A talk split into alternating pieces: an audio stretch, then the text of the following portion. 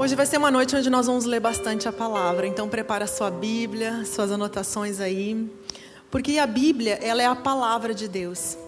E segundo a, a Bíblia, a palavra ela tem um poder muito forte, poder criativo, poder de vida, um poder de morte. Antigamente, se a gente for analisar, não existia é, assinatura é, reconhecida em cartório para quando fosse firmado o negócio. Simplesmente eles davam a palavra, porque a palavra ela falava do caráter daquele homem. E a palavra de Deus, ela carrega o caráter de Deus. E por isso nessa noite nós vamos falar da palavra, nós vamos ver vários versículos, vamos ver o que, que Deus tem para falar aos nossos corações nesse dia. Então por isso Anote aí, pegue a sua Bíblia, vamos entrar para dentro da palavra de Deus, vamos ver, o, o, vamos conhecer Deus através da sua palavra, vamos conhecer Deus, o que Deus está falando conosco para esse tempo. Semana passada, o pastor Michel ministrou sobre o maná. O maná foi o alimento que Deus deu ao povo durante o período que eles estavam no deserto. Mas mais do que alimentar o povo, mais do que um sustento, o maná tinha uma lição, uma intenção por detrás. E está lá em Êxodo 16, 4, que fala assim: Disse, porém, o Senhor a Moisés: Eu lhes farei chover pão do céu. O povo sairá e recolherá diariamente a porção necessária para aquele dia. Com isso os porei à prova, para ver se segue ou não as minhas instruções. Então tinha um princípio, tinha uma lição, tinha uma intenção por detrás disso. Deus não estava só focado no sustento, mas Ele queria conhecer o coração deles. E a lição, a, a ordem era algo muito simples. Durante cinco dias vocês recolhem a porção diária. No, no sexto dia vocês recolhem em dobro. Simples assim. Era uma simples instrução. Mas nós olhando o texto um pouquinho mais adiante, nós vamos ver que não foi tão simples assim. Durante seis dias vocês podem recolhê-lo, mas no sétimo dia, o sábado, nada acharão. Apesar disso, alguns deles saíram no sétimo dia para recolhê-lo, mas não encontraram nada. Então o Senhor disse a Moisés: Até quando vocês se recusarão a obedecer, a obedecer os meus mandamentos e as minhas instruções? Uma simples instrução que era algo que parecia simples, mas a obediência era algo que eles não estavam aprendendo. E o que aconteceu no deserto, as, o maná, as cordonizes que vieram do céu, ah, a água brotando da rocha, a coluna de fogo, a nuvem de fumaça, tudo aquilo era uma maneira de Deus trabalhar o caráter daquele povo que ia entrar na terra prometida. Durante aquele tempo, se você gosta de ler a sua Bíblia, você vai entender e vai perceber que toda desobediência, toda infidelidade, toda maledicência morreu no deserto, não entrou na terra prometida. Então, o deserto foi uma espécie de purificação para aquele povo. Eles precisavam passar por aquele processo do deserto, porque Deus queria dar uma nova identidade para aquele povo. Durante 400 anos que eles viveram no, deserto, no, no Egito, eles adquiriram o padrão de pensamento, de mentalidade, eles adquiriram a identidade do Egito. E Deus precisava agora vir e moldar esse povo de uma forma diferente. E o deserto então fez esse, esse processo na vida deles. Numa visão profética, o deserto hoje para nós simboliza esse tempo que nós passamos aqui na terra, que não é um tempo que não é o nosso destino, assim como também não era o destino daquele povo. O deserto não era o destino, eles estavam rumando à terra prometida. Assim como nós não temos esse lugar aqui, essa terra como nosso destino, nós estamos indo para a eternidade. Mas nesse processo de purificação que nós passamos enquanto aqui estamos na, enquanto estamos aqui na terra, ele vai trabalhar em nós a dependência, assim como estava trabalhando nesse povo. Deus estava ensinando esse povo a depender, a obedecer. E assim também nós somos, somos ensinados que nós não podemos agir pelos, pela força do nosso braço. Não é pelos nossos esforços que nós vamos entrar na terra prometida, assim como não foi para esse povo, mas sim pela obediência e pela confiança no sangue de Jesus. E era essa lição que Deus estava ensinando a esse povo. Eles precisavam então entender entender. Havia um propósito específico nesse período de passagem, nesse período que eles andaram no deserto. Lá em Deuteronômio 8, nos versos 2, 5 e 6, para você que está anotando.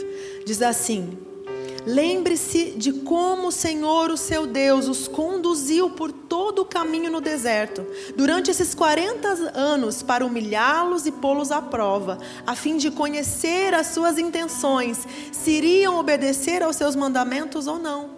Deus queria conhecer a intenção do coração desses homens, se eles iam obedecer ou não. O deserto tem uma capacidade de revelar o nosso coração. Pense nesses dias que você está de quarentena. Quanta coisa você está descobrindo de você mesmo. Você descobriu talvez que você não tenha a paciência que você achava que tinha. Você descobriu talvez medos em você que você nem imaginava que estavam aí. Porque o deserto faz isso. Ele faz a gente trazer para fora, revelar o nosso coração. E o deserto estava fazendo isso com o povo. E no deserto, esse povo teve que aprender uma lição a cada dia. Era uma lição espiritual a cada dia. Deus estava ensinando eles a, a, a revelação de quem era Deus. Deus queria se revelar a esse povo. Porque pensa que eles saíram do Egito de uma forma triunfante e milagrosa. Eles vivenciaram as dez pragas, eles passaram pelo Mar Vermelho que se abriu e eles passaram em terra seca. Então eles viram o milagre, eles viram o sobrenatural, eles viram o poder de Deus, eles viram o quanto Deus era grande. Mas na primeira dificuldade, na primeira necessidade que eles passaram, passaram, eles começaram a reclamar. É como se eles tivessem esquecido tudo o que Deus tinha feito. Eles reclamaram de falta de água, eles reclamaram de falta de carne e até com saudade do Egito eles reclamaram. E ali eles estavam focando nas necessidades. E Deus queria que esse povo focasse nele e não nas necessidades, porque Deus era aquele que ia suprir. Ele já tinha feito isso. Então, como o pastor falou agora há pouco, momentos de crise são para que revelar o que está no nosso coração. Momentos de crise fazem a gente muitas vezes só focar na necessidade. Nós nos perdemos e nos esquecemos do que Deus fez até agora e a gente foca na necessidade e esquecemos que Deus é o que nos sustentou até aqui. E esse povo, então, era um povo de memória curta e Deus estava então ensinando algumas lições, mas estava difícil deles aprenderem. E por isso, um caminho que se faz em 40 dias, eles demoraram 40 anos, porque eles não haviam aprendido a lição. Assim como na nossa vida, nós enquanto não aprendemos uma lição, nós vamos reprovando. Assim como no ano escolar, né, se nós não passamos de ano, nós temos que voltar e refazer, até que nós estejamos preparados para a próxima etapa. Não é o objetivo da escola que nós viemos ficar a vida toda lá. Assim como não é o objetivo de Deus que nós viemos passar o tempo todo no deserto, Deus quer que a gente se prepare para a próxima etapa. Então, o deserto é um tempo de preparação, um tempo onde Deus está nos preparando. Não é um lugar para ficar. Não é um lugar de, de, de, é um lugar só de passagem. É um lugar de transição de uma temporada para outra. Nós temos ouvido muitas pessoas falando que o mundo não vai mais ser o mesmo depois dessa epidemia. Você já deve ter ouvido isso que nada vai ser mais igual, que o mundo não vai ser mais o mesmo. Então nós podemos sim afirmar que nós estamos num período de transição, de uma para uma nova temporada. Mas uma das coisas mais marcantes, uma das características mais marcantes desse período de transição é a indefinição. E eu acho que é isso que incomoda, que mexe mais com as pessoas. É a indefinição, lidar com as incertezas. Isso tem mexido com muitas pessoas. E um dia eu estava olhando o Facebook, o Instagram e vi uma, uma postagem que me fez rir muito, que falava assim, ó, vai trabalhar, fica em casa, morre de vírus, morre de fome, vídeo, vídeo do biólogo, vídeo do médico, do empresário, do padre, do pastor, do especialista, fecha tudo, abre tudo, é, vai morrer, não vai morrer, vai para a janela, bate panela a favor, bate panela contra, canta louvor, bate palma para o enfermeiro, para o lixeiro, para o pessoal da farmácia, reza o Pai Nosso, usa máscara, não usa máscara, velho quer ficar na rua, jovem quer ficar em casa, quando resolverem me avise. Eu achei muito engraçado. Muitas pessoas têm feito piadas, muitas pessoas é, riem dessa situação. Mas existem muitas pessoas que estão sendo muito abaladas, que estão sendo muito mexidas profundamente com a indefinição, com a incerteza do que vai ser amanhã. O que, que espero amanhã? O que está que acontecendo? Nós não sabemos o dia de amanhã. E isso pode ser uma catastrófico para algumas pessoas, não saber o dia de amanhã. Só que para um cristão não deveria ser algo pesado. Porque nós aprendemos pela palavra de Deus, lá em Tiago 4,13, até o versículo 15, diz assim: Ouçam agora vocês que dizem: Hoje ou amanhã iremos para essa ou aquela cidade. Passaremos um ano ali, faremos negócios e ganharemos dinheiro. Vocês nem sabem o que lhes acontecerá amanhã. O que é a sua vida? Vocês são como uma neblina que agora aparece um pouco de tempo e depois se dissipa. Ao invés disso, deveriam dizer: se o Senhor quiser, viveremos ou faremos aquilo. O amanhã para o cristão pertence a Deus. O amanhã é algo que nós não podemos lidar. Olha o que diz o versículo: vocês não sabem o que lhe acontecerá amanhã. E isso é um fato normal da vida.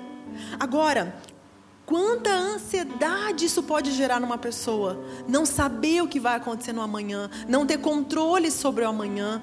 Pense como você lida com as incertezas da sua vida.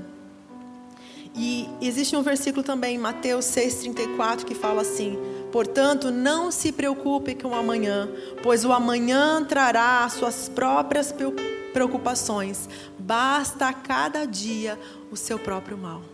Não se preocupe com o amanhã. Não se preocupe com o amanhã.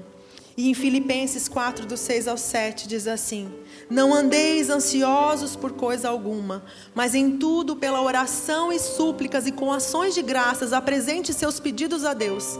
E a paz de Deus, que excede todo entendimento, guardará o coração e a mente de vocês em Cristo Jesus. Então a palavra de Deus, ela nos ensina a viver um dia de cada vez. A palavra de Deus nos ensina a não se inquietar pelo dia de amanhã. Somos ensinados que a paz deve governar nossa mente e coração, e não o medo, mas a paz de Deus. E esse verbo guardará o coração e a mente, esse verbo guardará, fala de uma guarda militar que impede uma invasão inimiga. Eu achei isso tão interessante porque nesses dias que nós estamos passando, até os cristãos estão sendo invadidos por medos, estão sendo invadidos por insegurança, estão sendo invadidos por pensamentos destrutivos, estão sendo invadidos por uma falta de confiança no futuro, por um desânimo. Então, aqui a Bíblia é muito clara, porque Deus nos deixa um remédio para tudo isso. Em tudo, pela oração e súplica e com ações de graças, apresente seus pedidos a Deus. Então ele diz: e a paz que excede todo entendimento guardará o seu coração e a sua mente. Esse é o remédio que Deus nos deu para esses dias. É a nossa confiança, é a nossa oração, é quando nós realmente confiamos no, no Senhor. Mas uma das lições mais marcantes para mim que Deus ensinou o povo no deserto foi quando Deus ensina eles a andar em alinhamento com Ele. Essa lição ela serve para os nossos dias de hoje. Eu vou ler, está lá em Números 9, do 15 ao 23. No dia que foi armado o tabernáculo, a tenda que guarda as tábuas da aliança, a nuvem o cobriu. Desde o entardecer até o amanhecer, a nuvem por cima do tabernáculo tinha aparência de fogo. Era assim que sempre acontecia. De dia, a nuvem cobria, e de noite tinha aparência de fogo. Sempre que a nuvem se levantava em cima da tenda, os israelitas partiam. No lugar em que a nuvem descia, ali acampavam. Conforme a, a ordem do Senhor, os israelitas partiam, e conforme a ordem do Senhor, acampavam. Enquanto a nuvem estivesse por cima do tabernáculo, eles permaneciam acampados. Enquanto a nuvem ficava sobre o tabernáculo por muito tempo, os israelitas cumpriam as suas responsabilidades para com o Senhor e não partiam.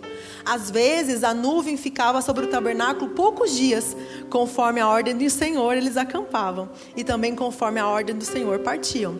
Outras vezes, levantavam levantavam pela manhã, eles partiam. De dia ou de noite, sempre que a nuvem se levantava, eles partiam. Quer a nuvem ficasse sobre o tabernáculo dois dias, quer um mês, Quer mais tempo, os israelitas permaneciam no acampamento e não partiam. Mas quando elas se levantavam, partiam, conforme a ordem do Senhor acampavam e conforme a ordem do Senhor partiam. Nesse meio tempo, cumpriam suas responsabilidades para com o Senhor, de acordo com as suas ordens anunciadas por Moisés. Essa passagem, ela fala aos nossos corações para esse tempo, porque essa nuvem, ela representa a presença de Deus. Essa nuvem é algo que guiava o povo nesse tempo. Quando a nuvem parava, eles paravam. Quando a nuvem partia, eles partiam. E assim esse povo foi sendo ensinado a caminhar em alinhamento com a presença de Deus.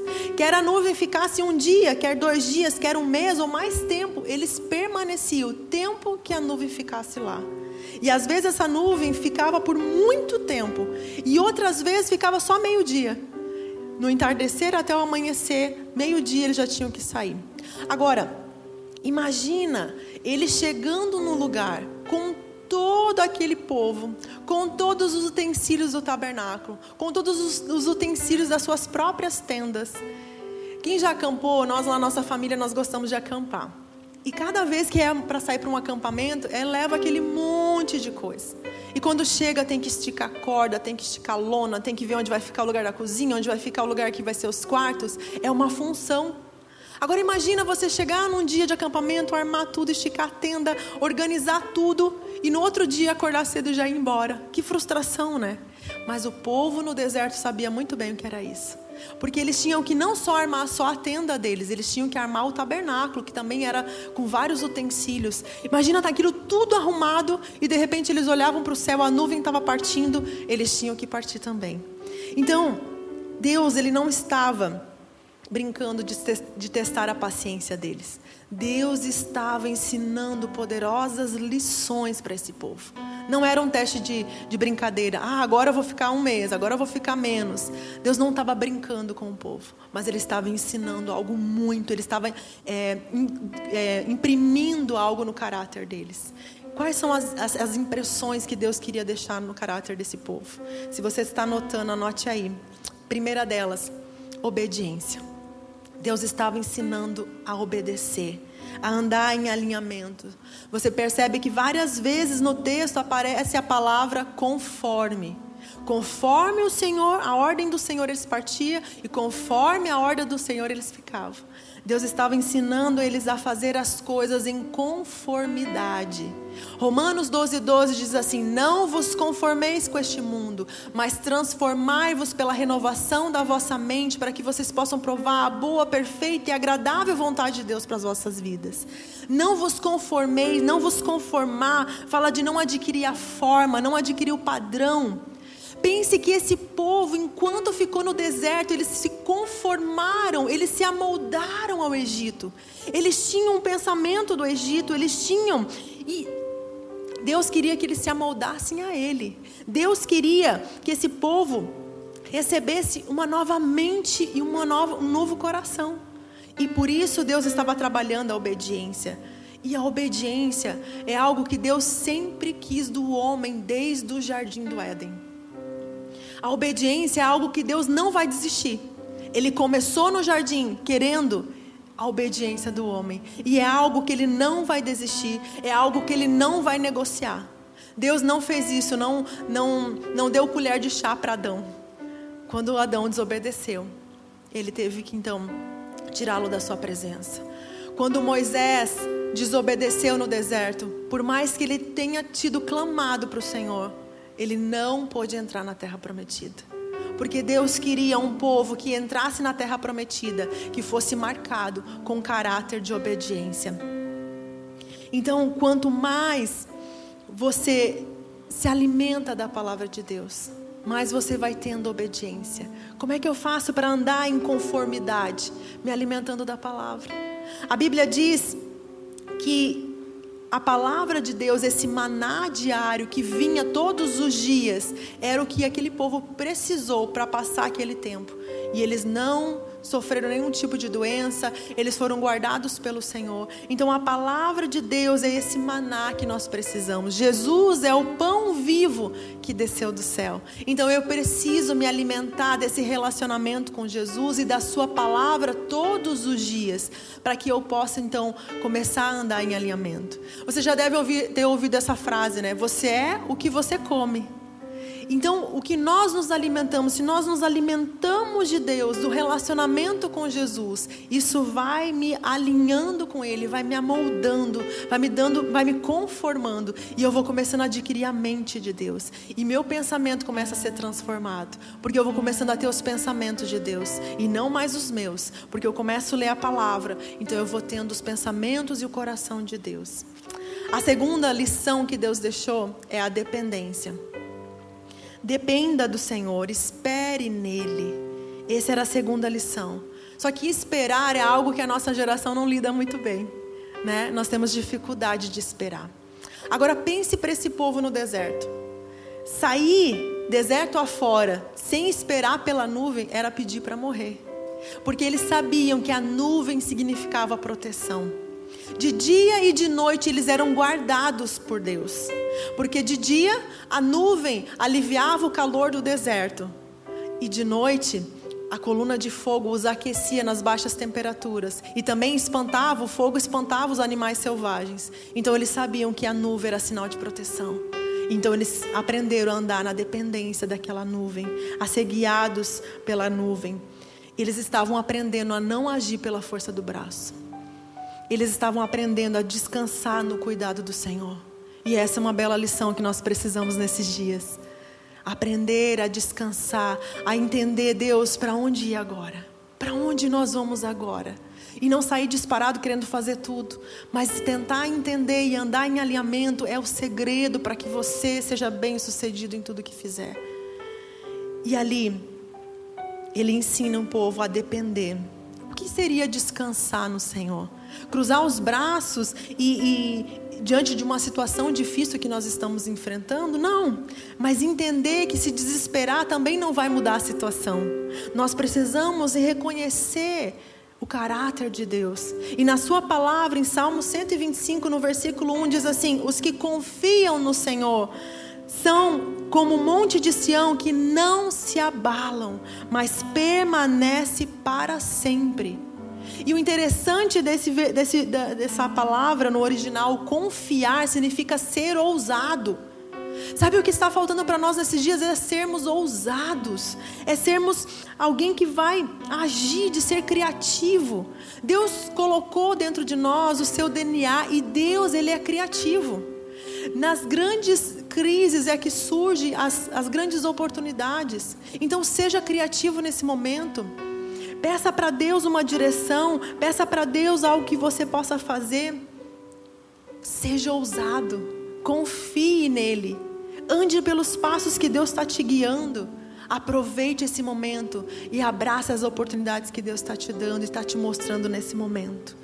E terceira e última lição, que eu acho que nós precisamos resgatar, até como povo de Deus, que é olhe para o céu. Aprenda a olhar para o céu. Esse povo não tinha um dia sequer que eles não olhavam para o céu para saber aonde estava a nuvem. Porque eles precisavam saber a nuvem determinava como ia ser o dia. A nuvem determinava como ia ser as próximas semanas. Eles eram guiados pelo céu. Eles eram guiados. E talvez para nós isso é um pouco distante essa ideia. Mas para o povo rural, porque se a gente pensar, nós que nascemos, né, que fomos criados na cidade, é, talvez essa, essa, essa visão está um pouco longe de nós. Porque se está chovendo forte, você pega o teu guarda-chuva, você pega o teu carro e você vai para o teu trabalho. Para o povo rural não é assim. Se está chovendo forte, eles não trabalham. Então eles aprenderam a olhar para o céu e o céu determinava se eles iam trabalhar ou se eles iam descansar. O céu determinava a, a, colheita, se eles iam prosperar ou se eles não iam prosperar. Eles entenderam, esse povo entendeu, a olhar para o céu, determinava o que eles iam ter pela frente. Eles se guiavam pelos céus. Para eles é fácil de entender, para nós que moramos na cidade talvez não seja. Mas eles aprenderam a sempre esperar pelo céu, para que eles pudessem ter uma boa colheita. E nós, para onde nós olhamos? E nós, para onde nós temos fixado os nossos olhos nesses dias? Se não cuidar, a gente está falando da crise o tempo todo. Se não cuidar, a gente leva a crise para a mesa do jantar. Se não cuidar, nós levamos a crise para a cama. E daqui a pouco o que vai estar tá em crise são os casamentos. Porque o que se mais fala é da crise, é do que está acontecendo no mundo. E nós estamos olhando para onde? Para onde nós estamos olhando nesses dias? Nós precisamos olhar para Deus. Nós precisamos olhar para o céu, da onde vem o nosso socorro.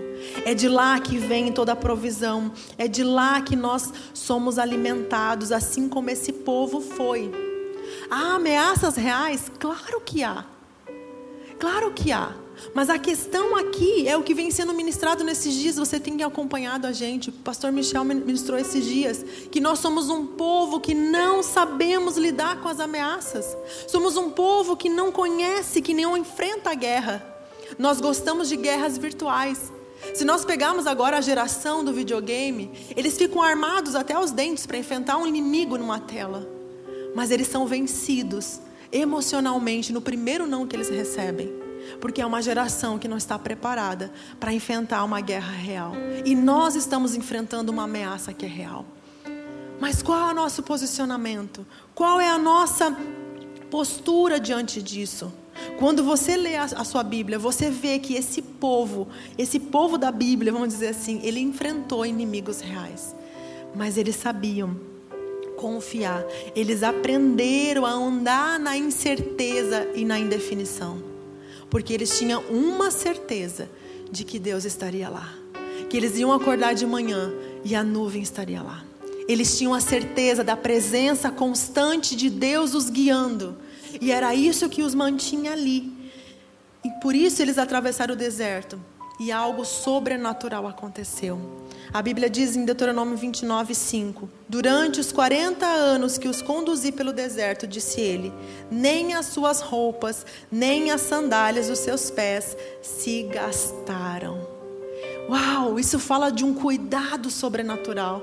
Eles eram cuidados pelos céus. Quem cuida de você? Quem está olhando por você? Eles sabiam que os céus cuidavam deles, eles recebiam comida do céu. Esse cuidado sobrenatural de Deus está disponível para você hoje. Mas nós precisamos aprender a andar em confiança. Em 2 Coríntios 4,18 diz assim: Assim fixamos nossos olhos, não no que se vê, mas o que não se vê. Pois o que se vê é transitório, é passageiro, mas o que não se vê é eterno no que você está fixando os teus olhos, no que você está olhando. Olhe para o céu, olhe para aquilo que é eterno. Sabe por quê? Porque você está ouvindo aí, tudo está mudando, nada vai ser mais como, ah, como antes. Isso talvez te assuste um pouco, mas saiba de algo: Deus não mudou, Ele ainda é o mesmo. A Sua palavra não falha, ela não falhará. A Bíblia diz que céus e terras podem passar, mas a Sua palavra vai se cumprir. No que você tem fixado os teus olhos? Olhe para a palavra de Deus, porque Deus não foi pego de surpresa por essa crise. Ele não está lá no céu como não sabe o que fazer nesse momento. Ele está reinando soberano. Ele está confiando. Fique seus olhos nele, então olhe para ele. Fixe os seus olhos naquilo que é eterno. E em Salmo 35, 5 diz assim: Olhai para ele e sedes iluminados, e os vossos rostos jamais serão confundidos.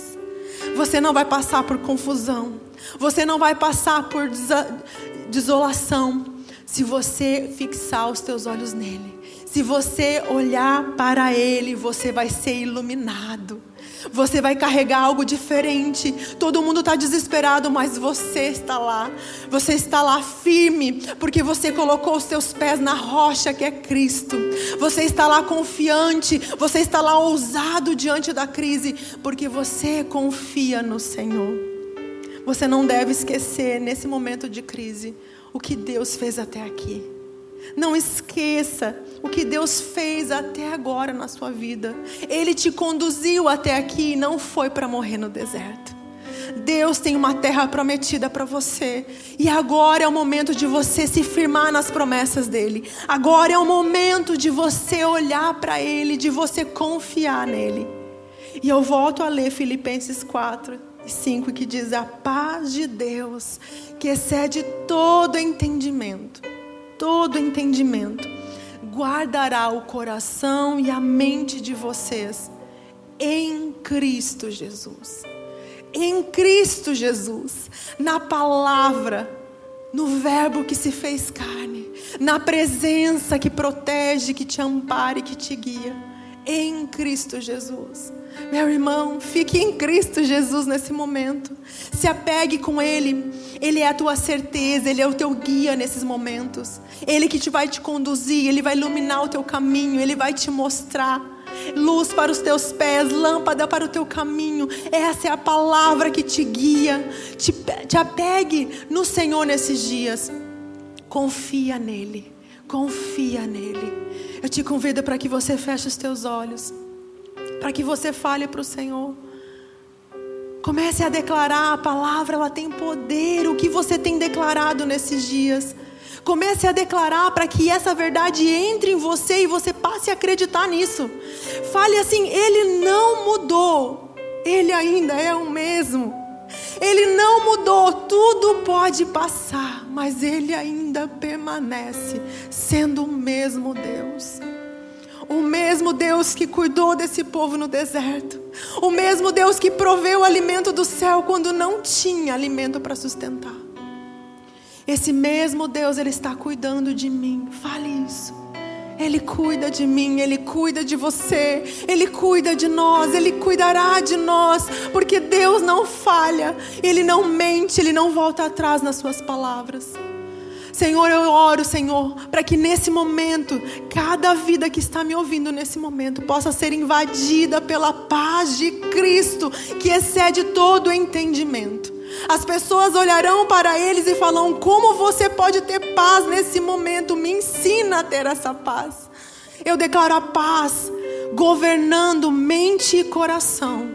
Eu declaro a paz, quebrando agora toda a cadeia de medo, de insegurança, de incertezas, de desespero. Deus entra agora com a tua palavra e ela gera vida agora, Pai, em nome de Jesus, em cada coração, em cada mente. Deus, nós colocamos nossos olhos no Senhor. Nós fixamos nossos olhos no que é eterno, não no que está passando, porque tudo aqui vai passar. Mas o Senhor não passará. A Sua palavra permanece para sempre.